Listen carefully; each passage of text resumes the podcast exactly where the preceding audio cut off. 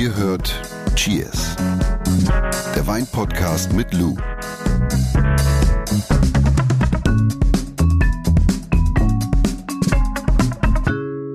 Kennst du noch Jacques Cousteau? Äh, vom Namen her kenne ich den ja. War aber der ist, glaube ich, schon, Meeresforscher. ist aber schon lange tot, oder? Ja, ist schon, schon 20 Jahre. Meeresforscher, Unterwasserfreak. Und ich habe was richtig äh, Spannendes gelesen, ziemlich weird. Angeblich hat er damals den ältesten noch trinkbaren Wein gefunden, äh, hat in einem Wrack Amphorewein gefunden. Stimmt. Kennst du die Geschichte? Ja, die Geschichte ist mir bekannt mit diesem, Altes, gesunkenes griechisches Handelsschiff. Das Ding haben sie gehoben, beziehungsweise die Fläschchen auf jeden Fall, haben sie auch aufgezogen. Und er hat damals behauptet, den haben sie getrunken.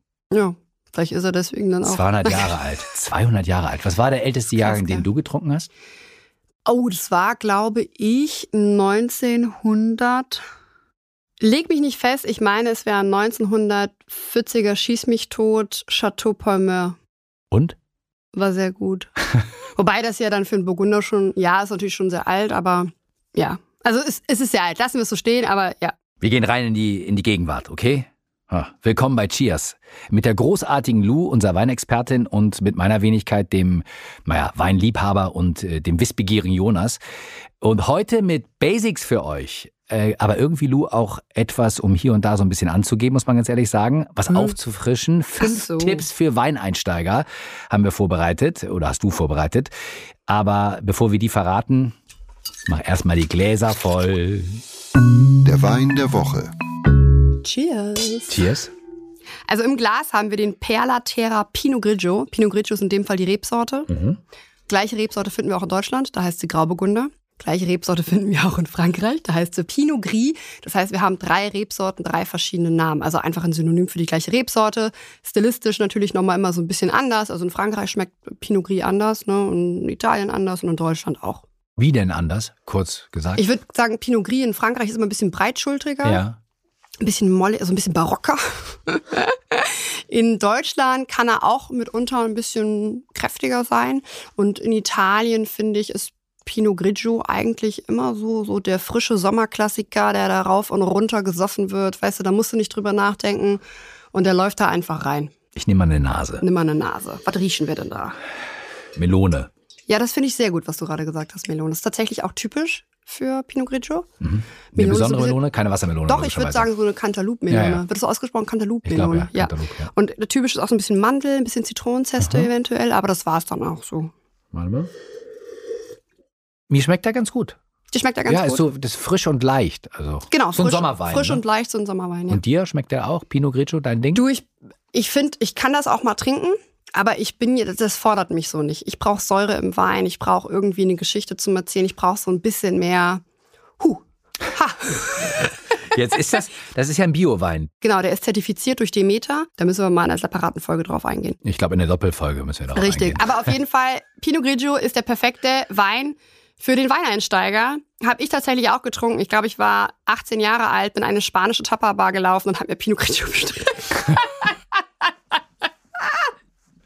Also du merkst den Fehler. Und ich dachte so, ah ja, I know it all, I know it all.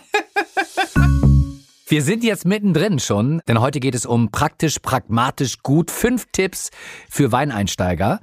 Und Tipp Nummer eins ist lesen, lesen, lesen. Genau, Tipp Nummer eins ist definitiv lesen, lesen, lesen. Zuerst die Theorie und dann die Praxis.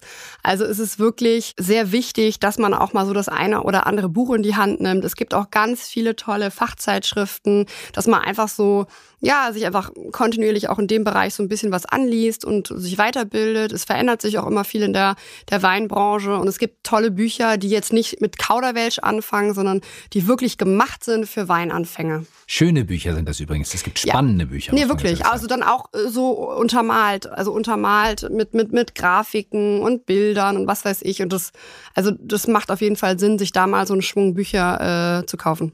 Mit viel Wissen, womit man auch angeben kann auf Partys, ne? Ja, angeben müssen wir ja nicht. Aber das ist auf jeden Fall sehr wichtig, dass man sich da so eine gute Grundlage anliest. Tipp Nummer zwei, die richtige Hardware ist wichtig. Allerdings. Da gibt es ja allen möglichen Spielkram. Was hast du bei dir zu Hause? Ich habe alles. Wirklich? Ja. Äh, Jonas hat übrigens auch so komisches Zeug mitgebracht, hat es hier hingelegt. Ja. So als wir es das erste Mal kennengelernt haben, so, was will der denn jetzt? So nee, komische Ausgießerzeug. Ich, bin, so. ich bin ein verspielter Technikfreak, so. Ich bin der MacGyver unter den Weintrinkern, ne? Vor allen Dingen, wir nehmen, auf der, wir nehmen in der Nähe der Reeperbahn auf in Hamburg und äh, das, das Zeug, was da rumliegt, das könnte auch irgendwie so ein Zubehör sein. Nimm mir nicht den Spaß, ne? Nein, also was ich eigentlich sagen will, ich habe extra gefragt, denn es gibt so viel Weinzubehör und im Grunde genommen kann man es auf drei Dinge runterbrechen. Du brauchst ein vernünftiges Weinglas, weil das ist dein Werkzeug Nummer eins. Ja. ja?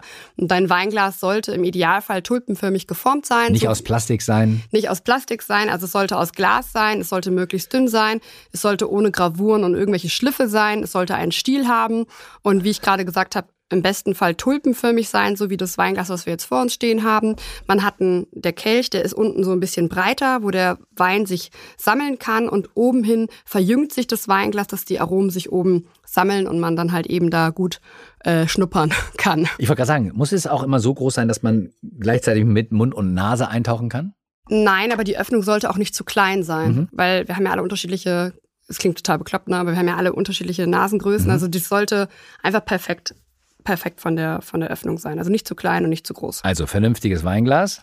Dann brauchen wir ein Kellnermesser, mhm. also etwas, womit wir die Flasche aufbekommen. Manuell, ich, keine Automatik. Genau, ich persönlich bevorzuge einfach ein klassisches Kellnermesser. Das kriegt man für, keine Ahnung, fünf oder sechs, sieben Euro. Da muss man jetzt auch nicht irgendwie Unmassen an Geld. Ich sage immer, investiert das Geld lieber in Wein, weil darum geht es am Ende des Tages.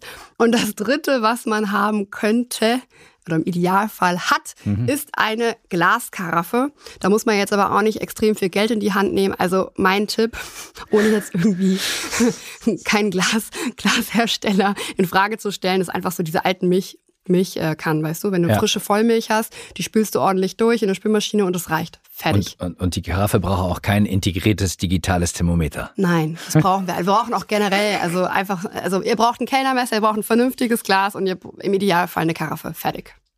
Und jetzt Tipp Nummer drei, verkosten exakt die Theorie in der Praxis anwenden. Also das mhm. ist ganz, ganz wichtig. Verkosten, verkosten, verkosten. Da beginnt der Spaß. Und auch spucken, Jonas.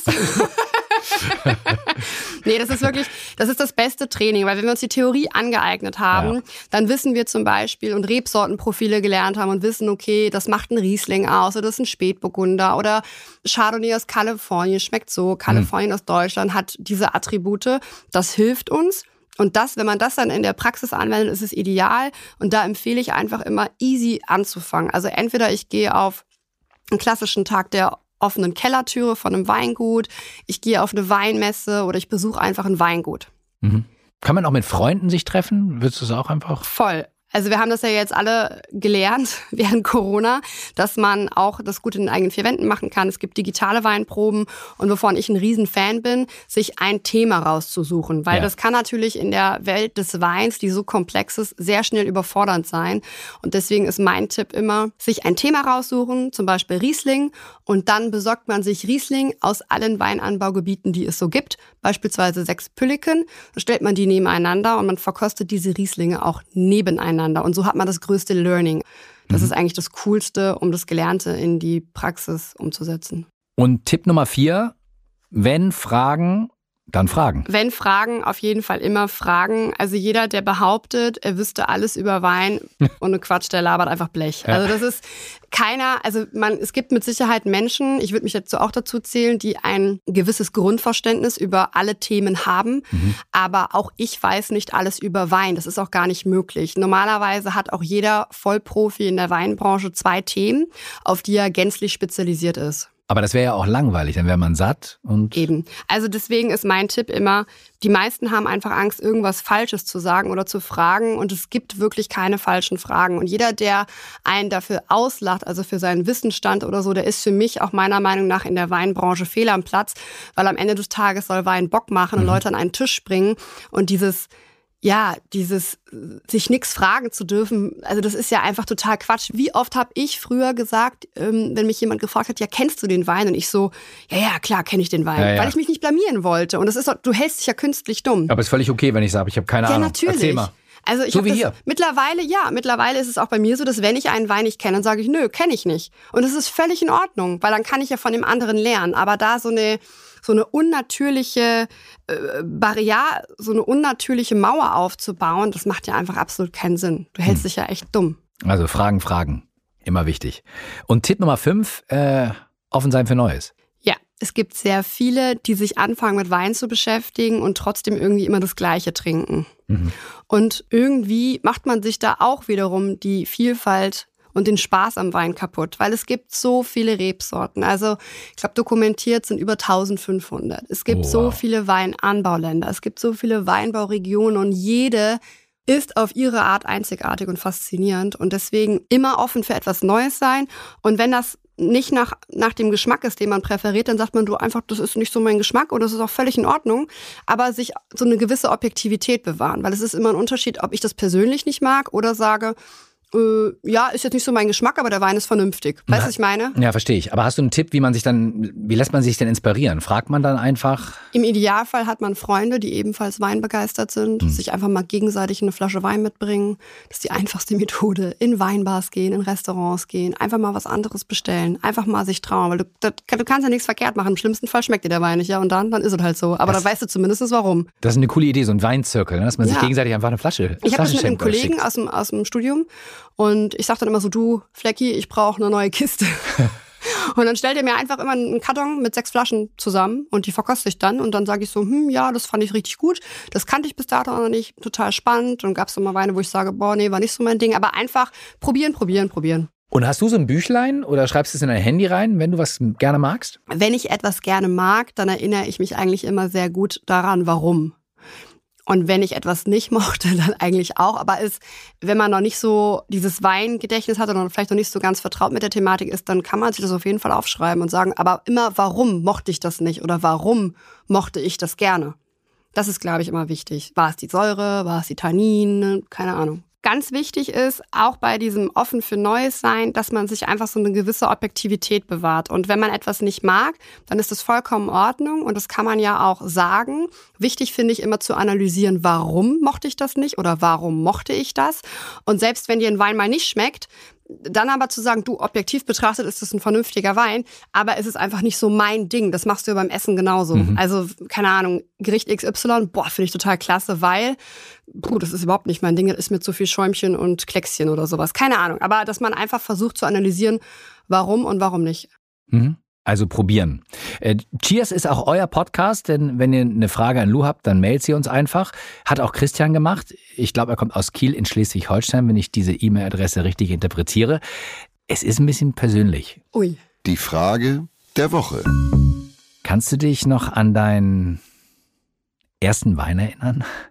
Ja, Wirklich? sehr gut. Sehr Wirklich? Gut. Ja, ich kann mich noch an meinen ersten Wein erinnern. Aber es war nicht der Pinot Grigio in Spanien. Da warst du Nee. 18. Nee, das war in der spanischen Tapa-Bar in Siegburg.